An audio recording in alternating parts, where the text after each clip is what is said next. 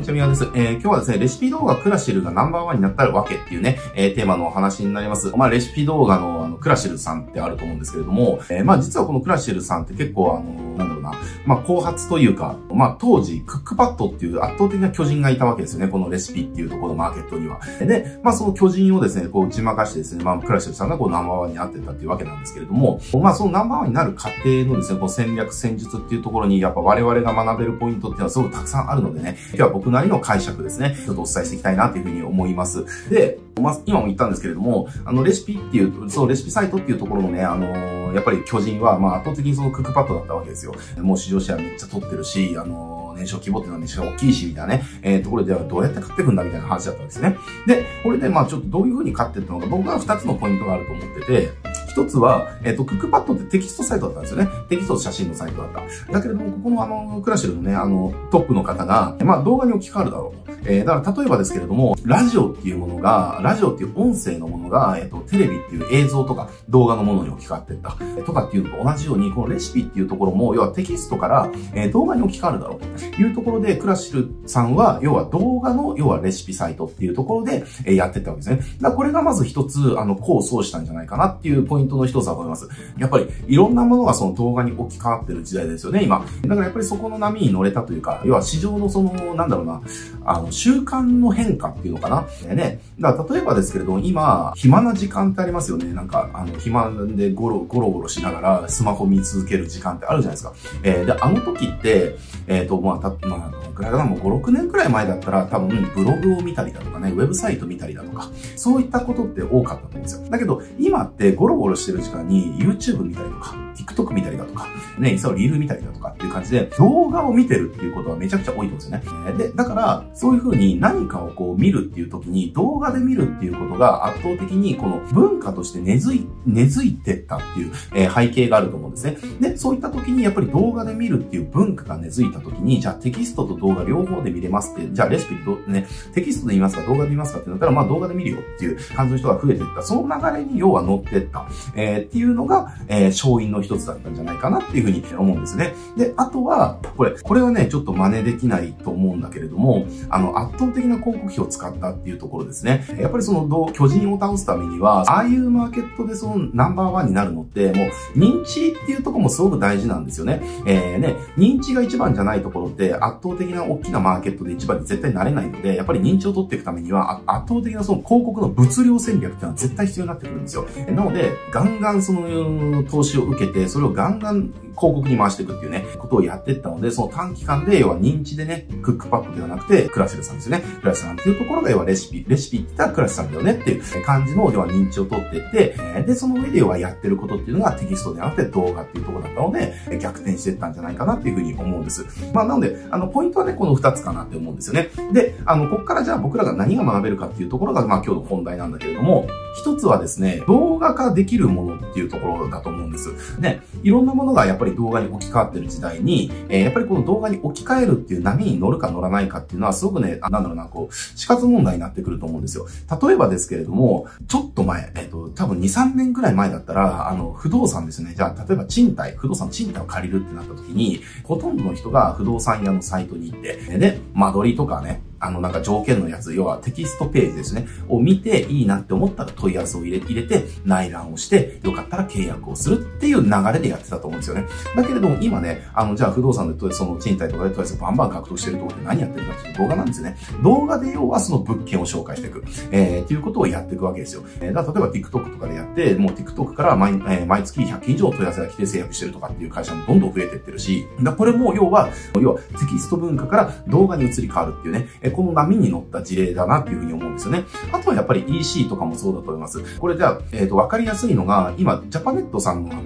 通販の、要はページ行ってもらいたいんだけれども、あの、ジャパネットさん通販のページ行くと、えっ、ー、と、要はその商品の画像とか見れるわけですよね。で、その中に必ず45秒の商品紹介動画っていうのは必ずあるんですよ。で、これなんであるかって言ったら、それがある方が売れるからなんですね。っていう感じで、これも要は、ウェブ上で、要はテキストと写真を見て買い物をするっていう文化から、えー、要は動画を見てこの商品ってどんななんだろうっていうことを見てから買うっていう文化にどんどん置き換わっていってる。だからそこに動画をはめることによって売れるっていうことは起きてるっていうね、えー、ことだと思うんです。えー、なので、まあこういう感じでやっぱりそのテキストからその動画化っていうところっていうのはどんどんいろんなものがそうなっていくと思うんですよね。なのでここを要は乗り遅れないように絶対していってほしいなっていうところだし、あとは自分の業界がまだテキスト文化だと。っていうものがあれば、そのテキスト文化っていうのはもしかしたら、あの、動画にすることによって、この動画化の波に乗れるかもしれない。で、その波に乗ってしまえば、要は、人々の文化っていうところですよね。動画で見るっていう文化、大きな流れに乗れるから、その業界の、えっ、ー、と、今の文化、え慣例とかっていうのがテキストだったとしても、世間の人の文化に乗った方が、えー、世間の人からは、要は、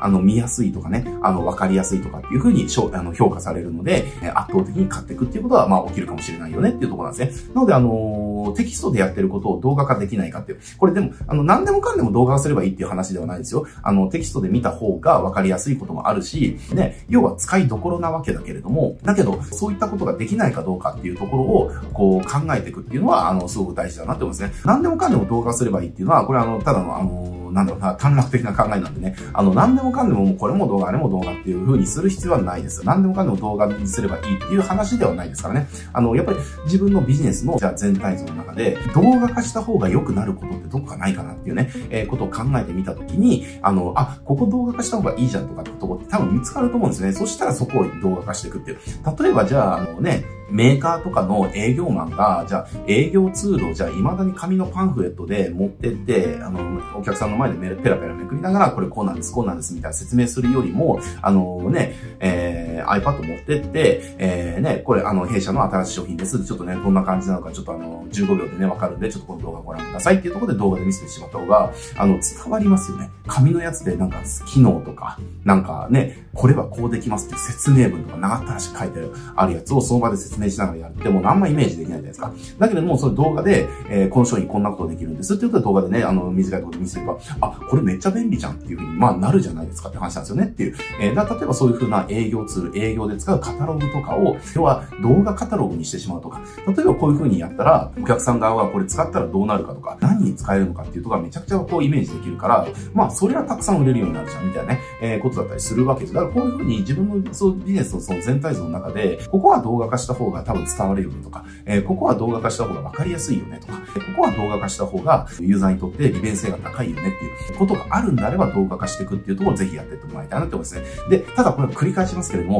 テキストの方が利便性が高いことっていうのは、あの、存在しますので、動画にしちゃうことで利便性が下がることっていうのは、あまりやらない方がいいかなって思いますね。で、あと僕はこれはちょっと僕の個人的な未来予測ですけれども、動画はやっぱりどんどんその短尺ものっていうのが大事になってくるんじゃないかなっていうふうに思います。えー、やっぱりその動画を消化するっていうのが、やっぱりこの TikTok の登場で、そのショート動画っていうところになってきたわけですよ。動画のメインっていうのが。えー、ね、TikTok しかり、YouTube ショートしかり。えー、ね、僕もやっぱり YouTube 見るときってショートで見る割合の方がやっぱり増えてきたので、やっぱりその長ったらしい動画を見るっていうのがだんだん文化からなくなっていくと思うんですね。なんでこのビジネスで使う動画っていうのは、要は要点をいかにわかりやすくまとめて短くするかっていう、これがすごく重要になってくるんじゃないかなって思います。だからそのあのジャパネットさんの商品紹介動画ですよね。EC にはめてる商品紹介動画45秒っていうのも、まさにそれが理由なんだと思うんですよ。あの、そこでね、たくさんのことを動画で伝えようと思ったら動画なんかいくらでも長くできるんですよね。でもいくらでも長くしてたら見られなければ意味がないので、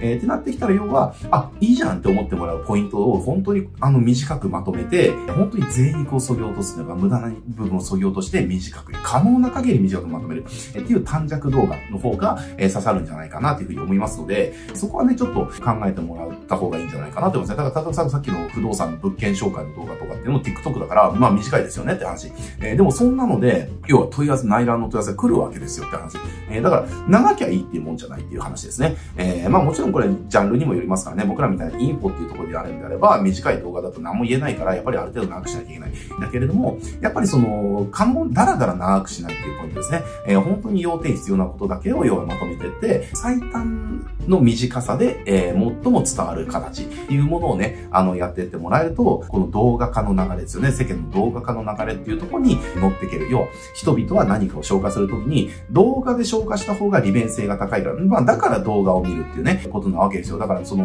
ね、なんだろうな、ゴロゴロしてるときにスマホで TikTok とか YouTube 見るとかっていうのもまさにそうだと思うんです。ブログとかをいろいろ回ったりとか、ウェブサイトいろいろ見たりだとかするよりも、動画で見た方が、その、いろんなエンタメとかいろんな情報っていうのを短時間で吸収できるじゃないですか。え、だし自分が興味がないもの全部スキップできるから。っていう感じで、まあ動画っていうところは市民権を得てったと思うんですね。なのでそういった流れにね、乗ると。商品紹介っていうのも、そのテキストとかでやってるものを動画に置き換えるだけでもっとたくさん売れるとかっていう事例はたくさんあるんでね、ぜひぜひそうしたことね、やっててもらいたいなというふうに思います。はい、えー、じゃあね、今日はこれで終わっていきたいと思いますけれども、えっと、このチャンネルこうしたマーケティングの話ね、たくさんしておりますので、マーケティング学びたいよっていう方はね、あの、ためになる動画たくさんあると思います。えー、ぜひね、チャンネル登録して他の動画もチェックお願いします。はい、じゃあ今日はね、これで終わります。ご視聴ありがとうございます。